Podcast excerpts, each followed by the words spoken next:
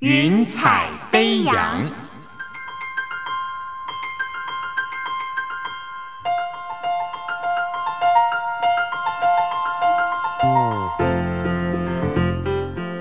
让每一朵云彩的生命牵引着你心灵的飞扬。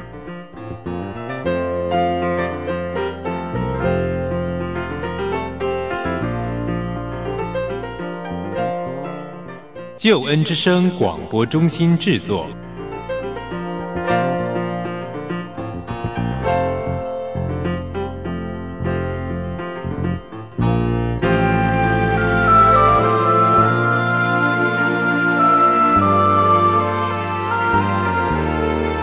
欢迎收听由台湾救恩之声广播中心所制作的生命故事集《云彩飞扬》，我是静怡。朋友，你能想象一位专业的大银行副总裁，竟然现在在社区学院里教授书法吗？这个不是斜杠人生，而是对书法、对人们的热情。但是他也曾经经历过人生的风暴，今天呢，却依然是保持活力，喜乐满满。这个要如何办到呢？就让我们来听听今天的故事主角林有光老师来跟我们分享。有光老师，您好。哎，你好，金怡，你好。非常欢迎你。刚才我们提到说，您在事业上哦是非常成功的。嗯，当初你的志愿真的符合你的兴趣吗？你小时候对于这个数字啊，还有嗯这个金融啦、商业啦，你有兴趣吗？是的，我觉得在整个这个求学跟职场的工作寻求过程当中，上半场都非常的顺利啦。那小时候其实家里头是一个小康的家庭。那家里成员也很简单，就父母亲还有我，还有一个小我一岁的弟弟。那小时从小，其实我对数学就很有兴趣。那坦白讲，求学过程当中有一点转折，父母亲原本希望你念的都是理工科，所以我本来在考大学之前念的都是家族的理工的。所以我后来上了大学以后，因为我实在念不来物理化学，大学念了应用数学，念了一年，我就决定转系了。所以转到后来我念的这个气管系，我就觉得这个真的是如鱼得水啊！那这真是找到我自己的方向了。对，这就是后来一路走来的兴趣了。您在银行界哦，真的是很有成就。可不可以跟我们透露一下，你最高的职位是到什么样的位置呢？在外商银行财富管理部门的副总裁。副总裁，这是一个很高的位置，而且我们也知道说，这家银行其实是国际的大银行哦。那在那个时候，应该生活很忙碌吧？呃，的确，我的工作生涯。的确是真的，一路都是忙碌。我也不知道我上半场在赶进度，还在追什么。哦，那那那时候的工作，甚至于要到外地上班。哦，像我在台中，哦，我在天母，当时我家住在新竹，所以我每天是要开车上下班的。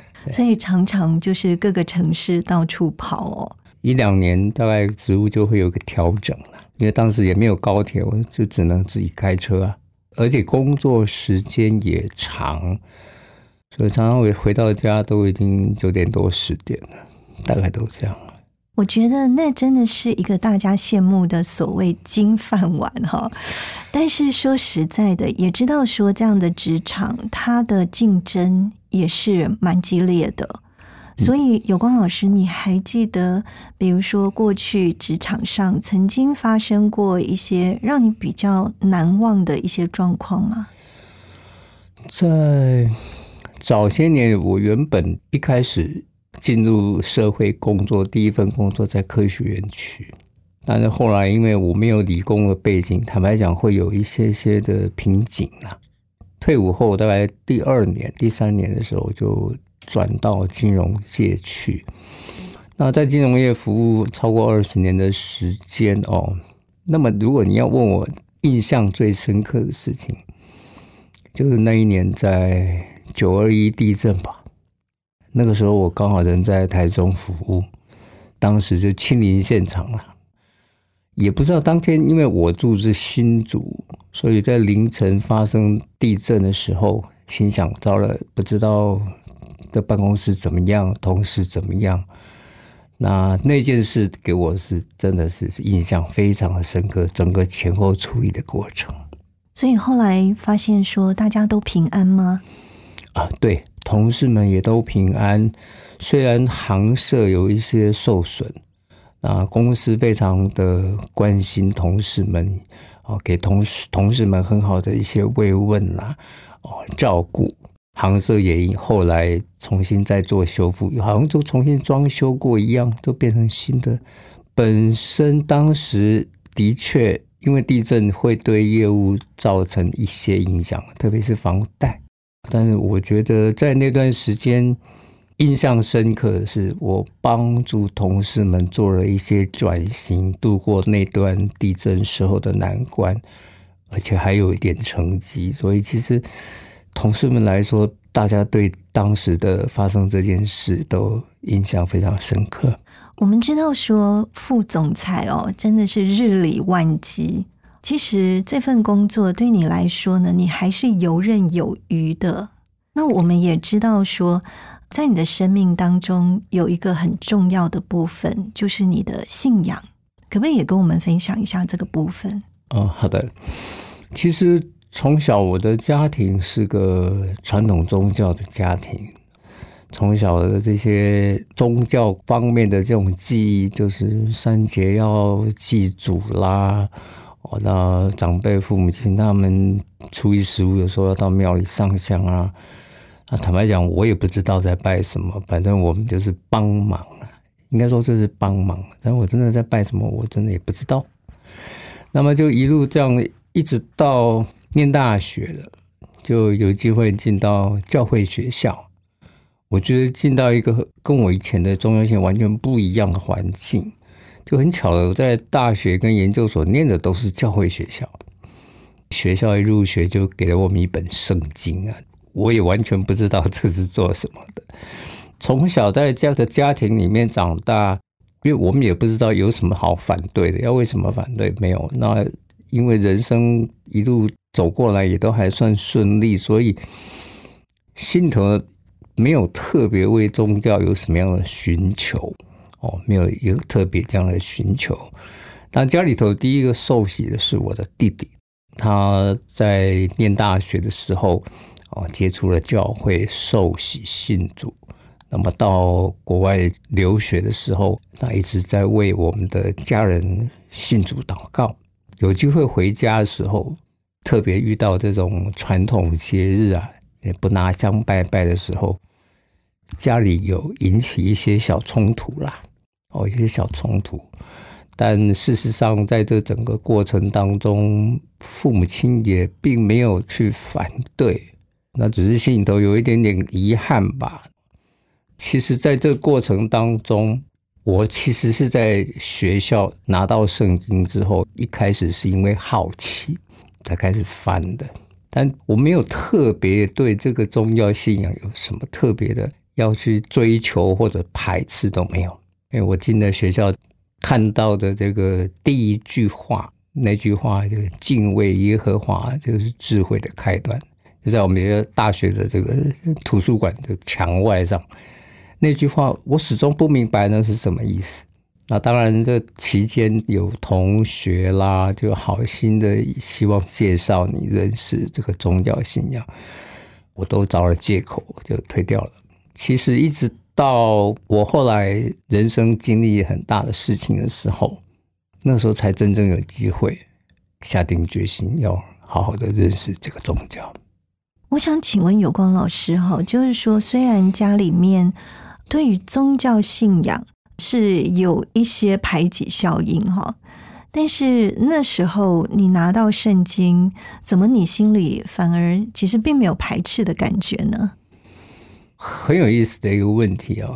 坦白讲，那个时候拿到的时候，只是觉得这是学校发给我们的一样公务，或者像教科书、课本一样就收着。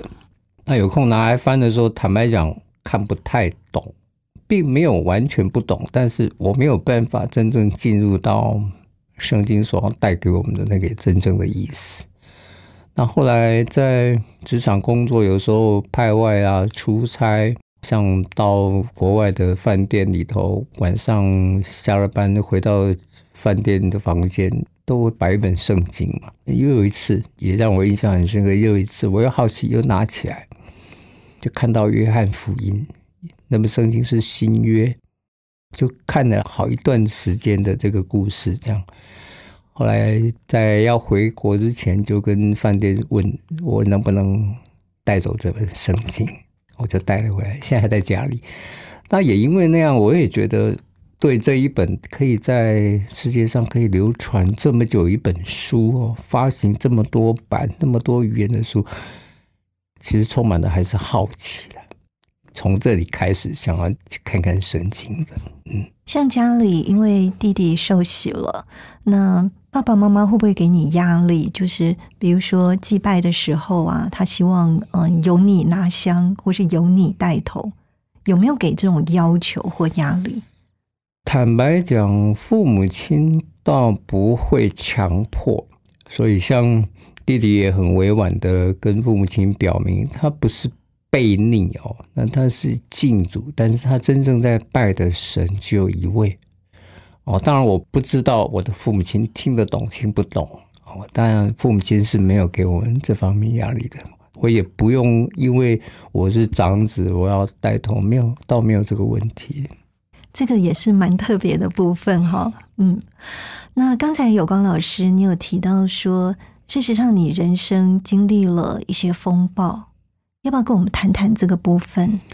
嗯，好的。其实，在我的求学，我的找工作过程，甚至于退伍后找到对象、结婚、成家、买房子，然后怀孕、生小孩，我现在回想，就真的是在赶进度。我也不知道在赶什么，但是中间也没落掉过。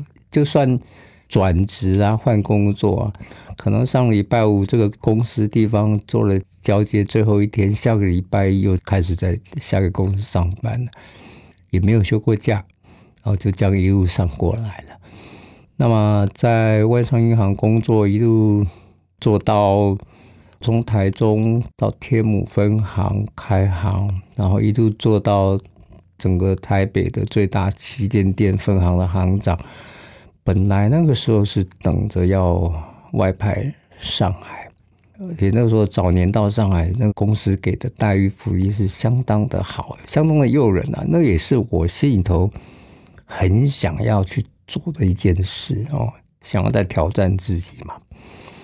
那也在那段时间，我印象如果没记错，就大约在我四十岁左右的时候，那么父亲呢？就走了。我父亲因为年纪老迈了，而且多种器官衰竭哦，呃，只是他没检验了，医生判断大概是癌症。那就在父亲走之前，那时候也是我工作最忙碌的时候。那个时候弟弟也特别赶回来，在父亲临走之前，父亲绝志信主了。那么接着。那段时间，因为当时我住在新竹，所以我常常需要新竹、天母、永和三个地方跑啊，照顾家里的事情。然后母亲因为父亲走之后，非常的难过，就一直在调整，调整不过来。那后来弟弟想让母亲换一个生活环境，忘掉这些伤痛。后来大家讨论商量之后，弟弟就把母亲接到美国去住了。那也因为在美国的这个环境，那弟弟弟妹他们还有小孩子有机会就带母亲假日就到教会去了。哎，母亲后来就进了教会，就受洗了。就反倒家里剩下我还没信主。结果在那个时候，因为父亲走了，工作上碰到的这个挑战，我在那个时候也发生了一件事，就是我有了外遇，哦，我有了外遇，所以后来婚姻也就因为这样就结束了。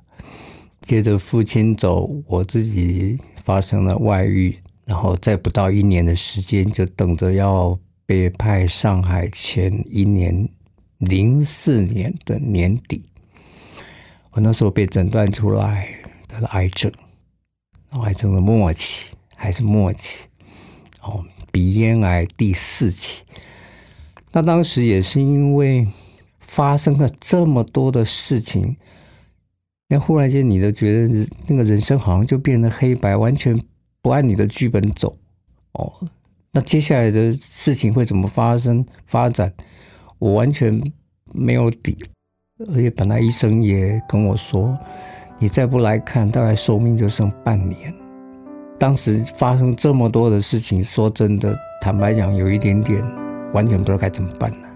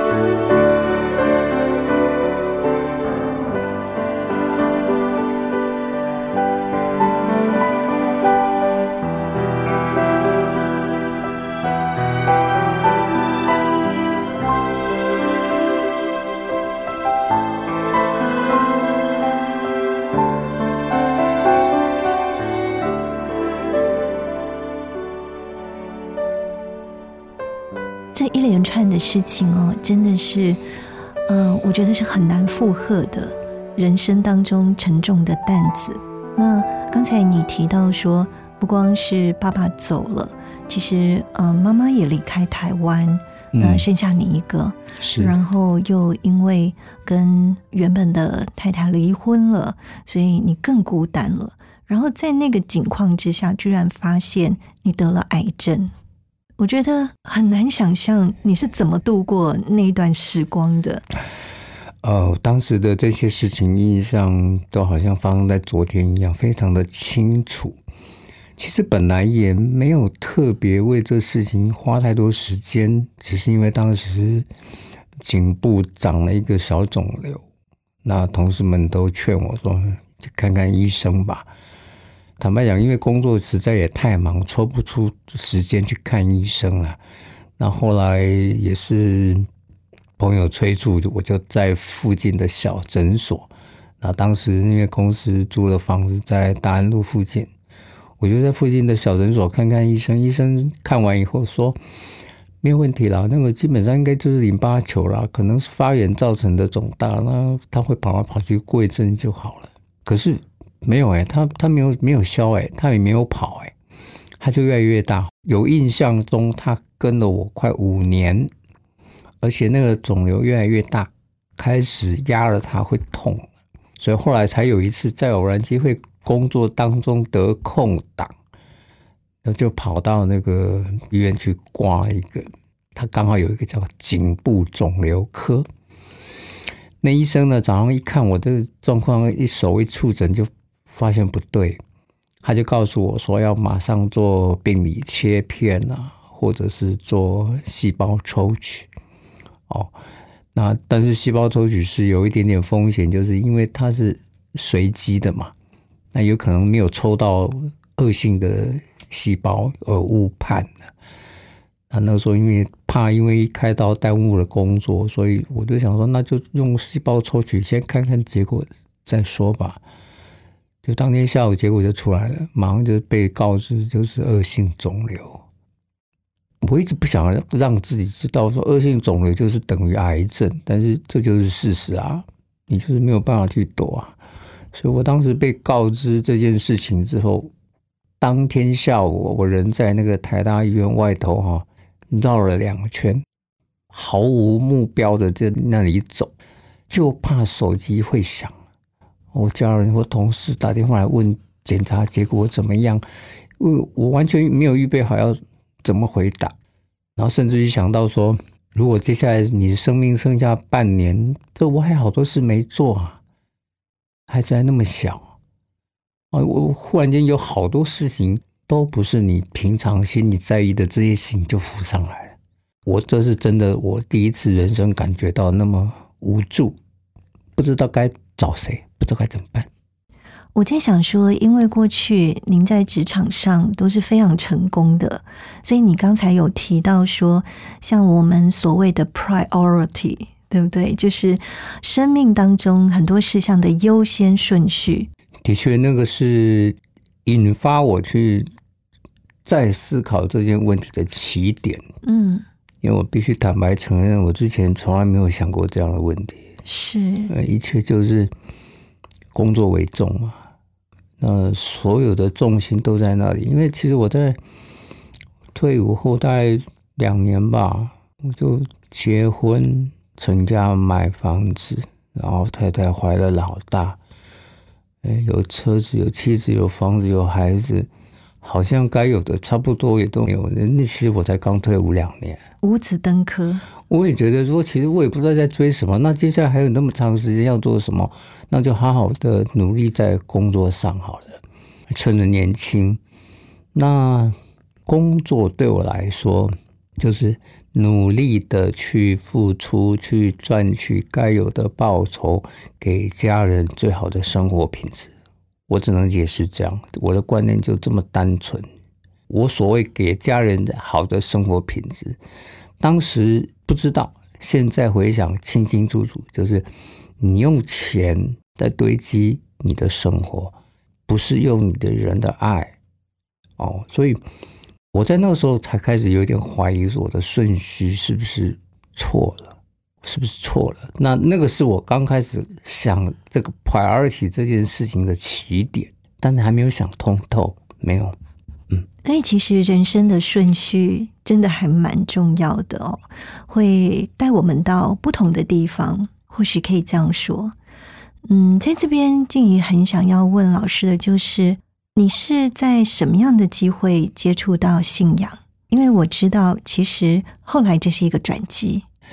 的确哦，其实在我治疗的过程很辛苦，不断有同事有想各种方法要医治你的，甚至我那时候服役的时候，当兵的医官呢，他也是耳鼻喉科医师哦，他对我的病一点办法都没有。然后有同事带我们到什么工具柜的球啊、纸教杯啦，然后什么藏族密宗的那个什么大师加持的米粒，要你放在床头，各种偏方都有。那坦白讲，我也不是说完全不信啊，那有一些我也照着试着做，可是我发现没什么效，甚至有一回在。那里直交杯直到那跪的膝盖都淤青了，也是什么也没用啊！我想说算了算了，回家吧。这半年就半年，我如果真的人生剩下这半年，我就努力好好的把这半年过完。家人同事要我去治疗，好，我就听你们的，我也不要抗拒，我就去接受治疗。治疗的结果怎么样，我不知道，但至少我对你们有交代了，我去了。我去了，那在整个检查过程很辛苦，包括要确认你的癌症的肿瘤部位啊，做各种的扫描啊、MRI 啊，那也因为抢时间要做治疗，甚至于来不及，你只要有牙齿有蛀牙的，通通来不及治疗，全部拔掉。我就在三天内被拔了八颗牙，那就在。预备要开始进去治疗之前，我的同事问我说：“老板，你还有没有找另外一家医院问过？会不会万一误诊怎么办？”那他的亲戚长辈在做副院长，要不要我试试看？去那里拿一个 second opinion 都好啊，做个确认嘛。我后来就带着这些病理报告，我就到门诊啊去检查的。那因为结果是都一样的。那后来我就想，因为那里的设备有一点很吸引我，说他说那里的放射线治疗可以帮你把一些不该受伤害的部位、器官、组织遮住，不要被放射线照到。事后我才知道，原来事情没有你想象中那么容易。因为一旦你如果在某一家医院开始治疗了以后，就没办法转院了，因为这会有医疗纠纷的问题。责任归属的问题，然后呢，在治疗完的满一年，那个是让我真正第一次经历到最神奇的事情，就是治疗完以后满一年呢，医生都会找你回去要做全身的检查，确认治疗是不是有效，你身上的癌细胞是不是都不在了。然后整个检查扫描完以后，发现你的癌细胞已经都不在你身上，甚至。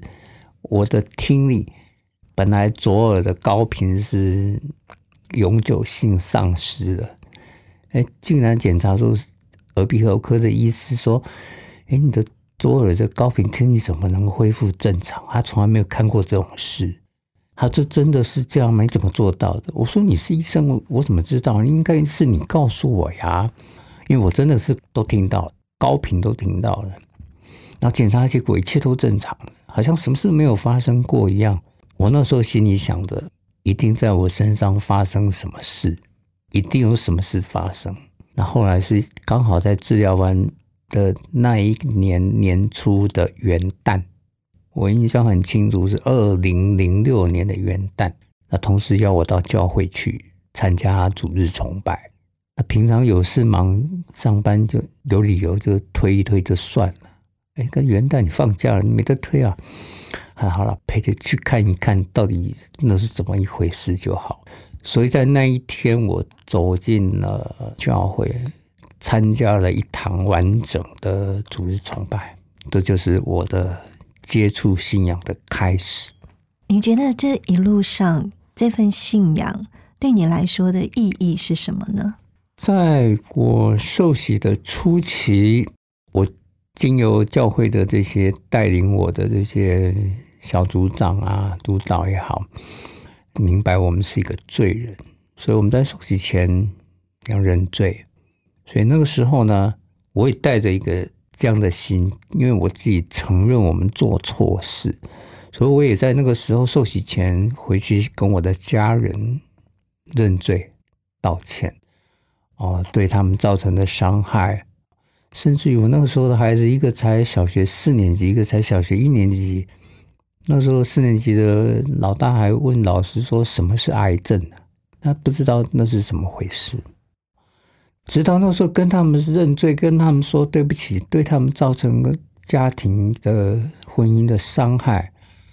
哦，甚至那个时候小孩子很还很天真的告诉我：“哎呀，没关系啦，都过去了。”就还小孩子这就是这么单纯。哦，那那时候对他们的认罪受洗，我会心里头一般人我们都会觉得羞愧嘛。那我觉得从小到大，真的第一次正式的在做这样一件事，但是我很慎重。我到家里头跟他们在那里道歉的时候、认罪的时候，我心头是很慎重的。虽然你们不一定能够饶恕我，但我是真的要跟你们认错。我受洗，我开始去认识我自己的生命的本质。从我的原生家庭长大的过程、求学的经历，在我的工作过程当中，那些价值观的种种，我就开始一一的对照圣经来做验证。原来年轻的时候太轻狂哦，所以很多事情就是按着自己的意思走。我的生命很多的不一样，真的很多的不一样。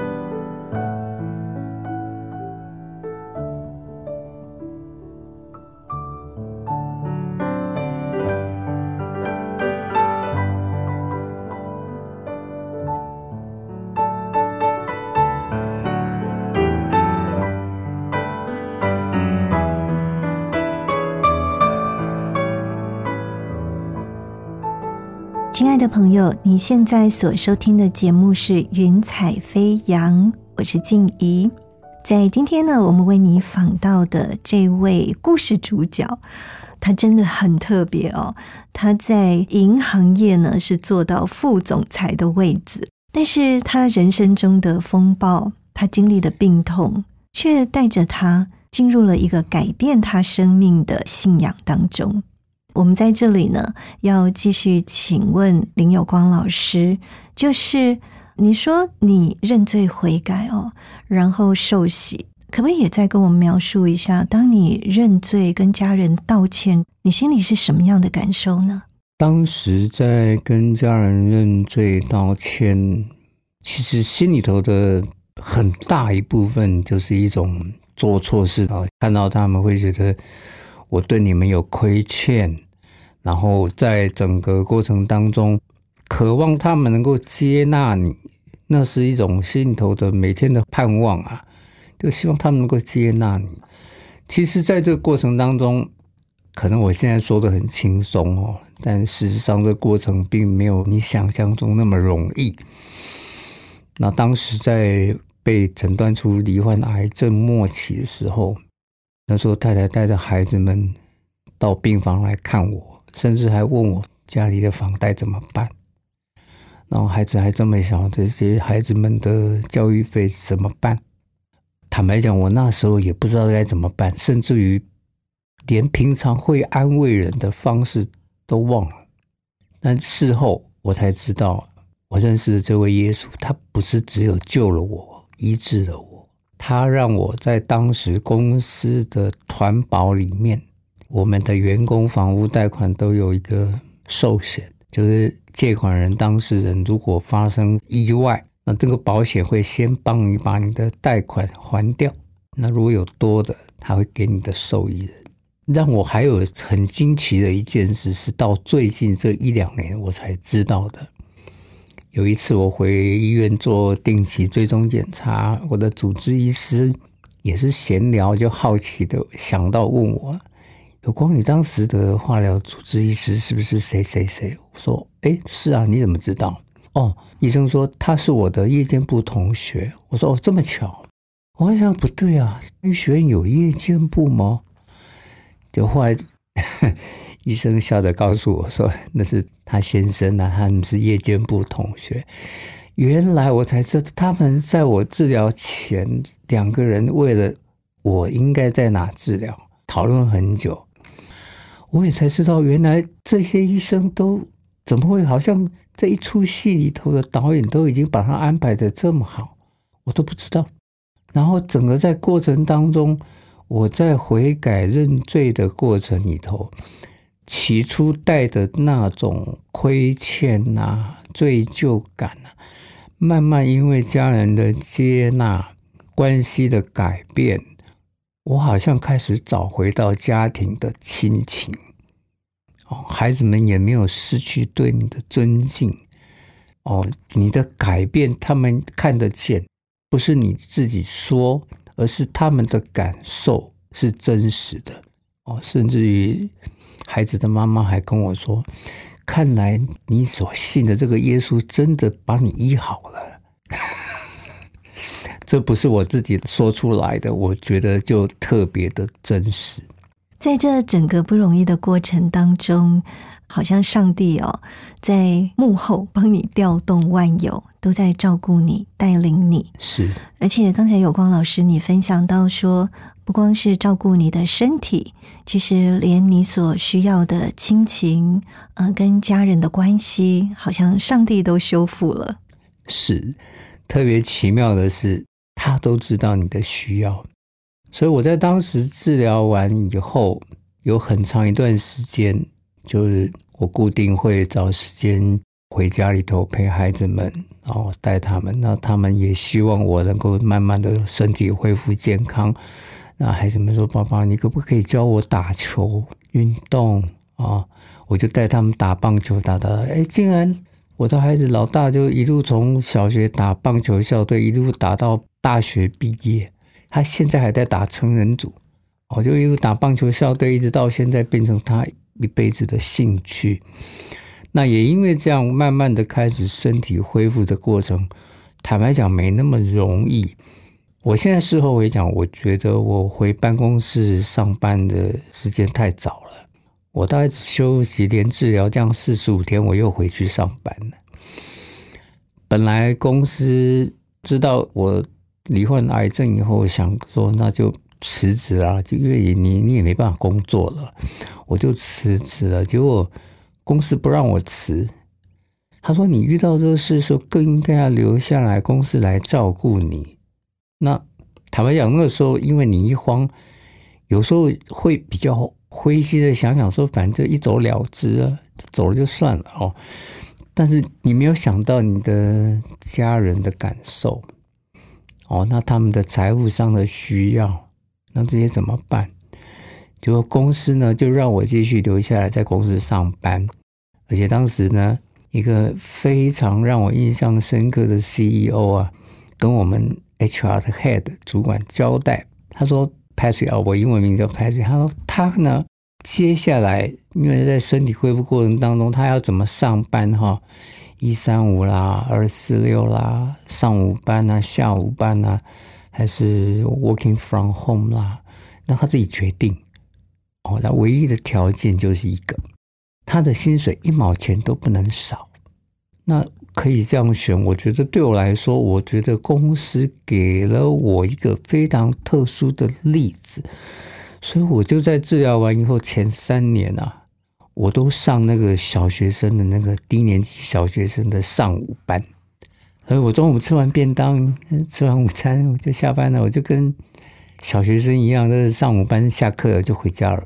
坦白讲，我到那个时候体力也没办法了，我没有办法继续工作了。所以我上了三年的半天班，那慢慢的体能开始恢复以后，我又把时间慢慢的拉长。那时候后来因为公司的需要，问我可不可以再出来接分行的行长，我说。没有问题啦，可是我的体力怕没办法支应到这样整天班。他说：“那这样好了，到三点半银行对外营业结束的时候你就下班哦，你总要上到三点半嘛，因为 你们不能十二点那个分行行长就不在了。所以我后来又因为这样，好几个分行就我的名字，因为我们在经管会有执照的，被许可的。”所以后来就这样又上了三点半的班，上了好几年。所以我的邻居都相信金融业三点半就下班了，因为我四点一定在家。也因为这样，所以我慢慢的身体锻炼的体力越来越好。我发现我以前缺少的运动、睡眠，因为以前都会觉得自己还年轻嘛。哦，而且以前在念书的时候都是运动的体质，所以一直觉得说应该不会有什么病在身上，就这样拼。但我直到那段时间，我才赫然的发现，我自从上班以后，我几乎没有看过几天的夕阳呢。下班都九点多了，啊，我有时候甚至于下班我还要开车回新竹，还要一个半钟头。我的老二小孩好小的时候，还曾经跟我讲过一件事：“爸爸，我三天没看到你了。”我说：“嗯，我每天都有回来啊。”哦，原来每天早上我出门的时候他还没起床，然后我回家的时候他已经睡了。就孩子就是这么可爱，所以我其实我发现以前的生活啊，我怎么可以这样过？那治疗完了以后，我发现我受洗，我重生，我重新再活一次。我要好好的过，再也不要再这样过了。但是刚刚我的说明可以听得到啊，我们所在意的，我们所需要的，耶稣一点都没有缺给我，哎，这是真的。哇，我们听到有光老师这一路上好多的恩典哦，真的是好像在该发生的时间点上，那些事情的剧本早就安排好了。然后你想到的，你是没想到的。他都照顾的好好的，所以我甚至于在治疗完、生病完以后，我甚至还在公司又服务了八年呢。我前前后后在汇丰银行工作十三年半，我后来认真算，我真正在认真做事大概就五六年，后面有一大半都是公司在照顾我。哦，那甚至到什么样程度呢？就因为前台工作我没有办法做了，所以我都调到中后台去工作了。公司帮我安排的部门的主管都是我以前带的员工，很特别。那是我应该叫他老板，还是他们叫我老板？所以这个关系有点尴尬哦。那都是真的以前的我的员工在照顾我，很特别，是很特别的恩典哦。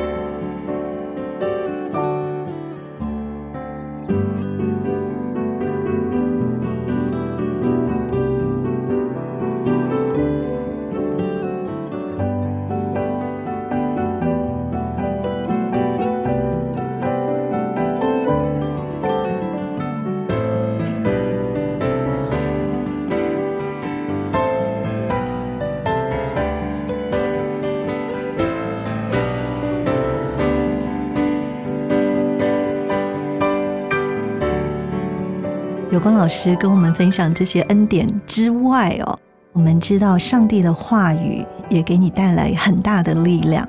要不要跟我们分享你现在心里面最有感动的一句话？这永远让我难忘哦！就在我第一次进教会，那当时的牧师在正道的时候讲到的那一节经文，就马太福音十六章二十六节，他说。人若赚得全世界，赔上自己的生命，有什么益处呢？人还能拿什么换生命呢？哎，那句话又觉得好像噔打到我一样，哎，好像在讲我。我的上半场的确是在赚全世界，可是我发现我在四十一岁那年就要画上休止符了。那益处是什么呢？我发现什么益处都没有啊！我会发现原来我。冲错方向了！人生方向是错了。我进教会第一天就听到的，我接触到圣经的第一句经文就这节。嗯，马太福音十六章二十六节：人若赚得全世界，赔上自己的生命，有什么益处呢？人还能拿什么换生命呢？嗯。我们另外一个好奇的就是哦，有光老师，当您进到社区大学去开课的时候，我们好奇为什么你开的不是现在最夯的那一种什么理财啦、呃退休金啦这些跟钱有关的，反而你开了书法课，而且还很爆红呢。这个也是很有趣的一个经验哦，因为我也从来没有做过这个事。啊，坦白讲，我也没有什么高人指导我啦，都没有，我就只是从小父亲带着我们两个兄弟写字而已。那那时候因为退休了下来了，那本来刚开始很开心哦，跟所有教会弟兄姐妹身边人说，我退休了，退休了。就大家都开始用另外一种眼光看着我，好手好脚，怎么不去上班呢？那么不到五十岁你就退休，那你要做什么呢？就开始关心这些事。所以我从退休下来，我我就想说，神你要怎么用我？虽然从受洗在教会当小组长，到敬拜团去服侍，哦，那我一直觉得。一定还有什么事情我能做的？刚好有一次在教会就看到一人学员在开班啊，征老师啊。那我心里头第一个给自己的问号是说：我能做什么？我的书法能教吗？我们这种小时候爸爸教的，到现在这么多年呢，能用吗？但是我后来相信，如果神要用你，那事情一定会成；如果他不会用你，他也会让你知道。你该被用在哪里？所以那次呢，就鼓起勇气啦，就写了这样一个申请书给学院。学院就邀请我去面试，然后就问我说：“你们什么证照啦、证书啊？”我我都没有哎，我只记得我念研究所的时候，在学校参加书法比赛得奖的奖状。然后他就问我说：“那书法谁教你的呢？”我说：“我没有哎，就是从小爸爸怕我们闲在家里。”哦，都时间浪费了，就带着我们写大字，就这样而已。只是我一直都没有停过，我有在练字。我就问他们这样可以吗？那他们问我说：“你有没有考虑要开投资理财啊？或者是你在教会的那个敬拜团服饰的乐器啊？”哦，我说没有哎，我这心里头就想着要不要开书法班，如果不成也没关系，大家别勉强。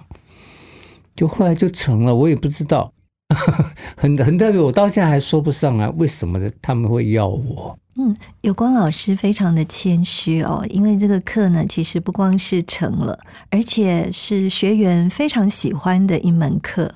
那有光老师也跟我们分享一下，就是说代班你的理念是什么？我心里头很清楚知道，书法是神给我的恩赐。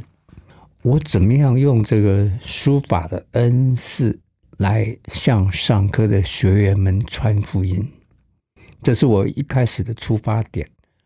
虽然我自己也没有写的特别的好，那我自己本身过去的所学专长都不是在这里，但我相信我只要愿意，上帝会用我。我觉得刚开始会顾及到学员们的眼光啊，哦，但是我后来发现。我必须要勇敢一点。你不是你怎么知道呢？就让我想到圣经里面的一个比喻啊。如果你的脚没有伸到红海里面，那水是不会分开的。所以我就试，我就尝试。所以那个就是我在书法班的开始。我也不知道会做成怎么样，我真的不知道。我只是一头就是觉得我可以做这件事。这第一个。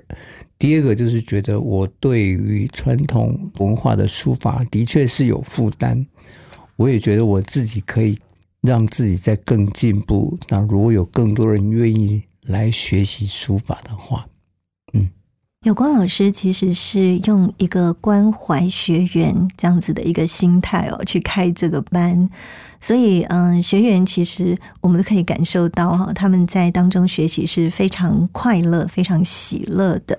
还有刚才有光老师提到说自己字好像还可以哦，但是我们在脸书上看到有光老师写的字，很多人是跟你要可不可以转贴的哈。对，嗯，我想因为在很多的时候哈，就是尤其当一开始年轻人，当然就是要往前冲哦，那。可能还没有想到，就是人生真正的意义啦，或者是刚刚我们提到的这些 priority 这些优先顺序。所以我觉得今天非常难得，请到林有光老师来到我们节目当中。我可不可以请有光老师，就是特别对我们的年轻朋友，跟他们说几句话？其实年轻的生命真的是最宝贵的哦。我相信，真的，当你在年轻的时候，好好的去探索你的生命的意义，我觉得那个是比你现在在做从事任何事情都更重要的。身体的健康照顾好，那是你最大的一个本钱跟资产。你真正找到的信仰，可以带领你在生命里头。使用你那年轻的生命、健康的身体来为主发光，这是最值得投资的事情了。再不过，真的是最宝贵的了。今天非常谢谢有光老师，真的很棒的祝福，老师谢谢你。哎，谢谢谢谢主持人，谢谢。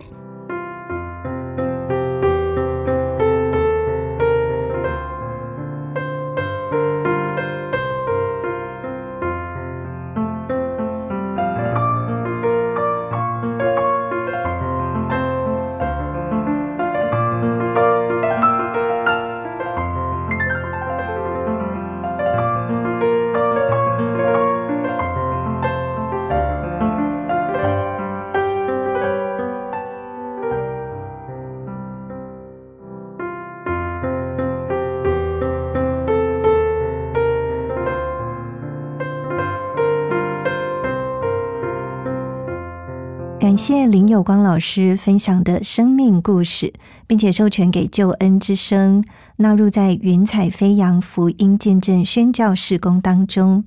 今天的故事我们会烧录成 CD，欢迎有需要的朋友都可以来索取。如果你想要多一点了解基督信仰，推荐你来参加救恩圣经函授课程，让圣经老师帮助你能够认识圣经真理。如果你想要索取故事 CD，或者是参加圣经函授课程，电话请拨零二二七五四一一四四零二二七五四一一四四，或者是可以写信寄到台北邮政四十四至八十号信箱，台北邮政四十四至八十号信箱，请注明“云彩飞扬”静怡收就可以喽。云彩飞扬在救恩之声的官网、APP、各大的 Podcast 平台都有播出，邀请你来收听，并且分享云彩飞扬给更多的人，让更多人听见好故事。云彩飞扬，我们下回见。我是空谷的回忆，四处寻找我的心，天溪水和山林，我心依然无处寻。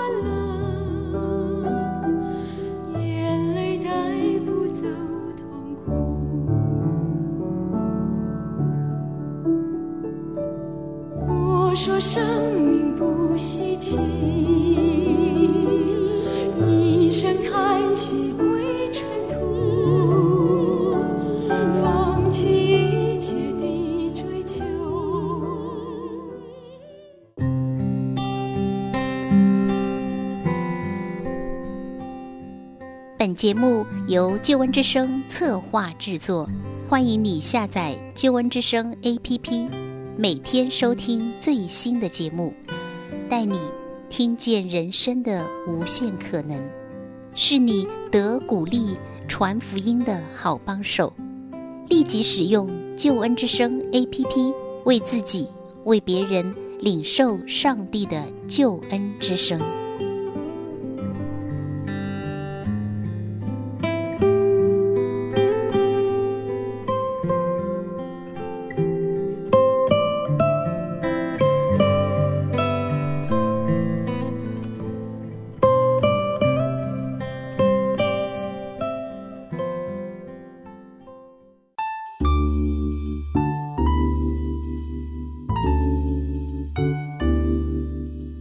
节目由救恩之声策划制作，欢迎你下载救恩之声 App，每天收听最新的节目，带你听见人生的无限可能，是你得鼓励传福音的好帮手。立即使用救恩之声 App，为自己、为别人领受上帝的救恩之声。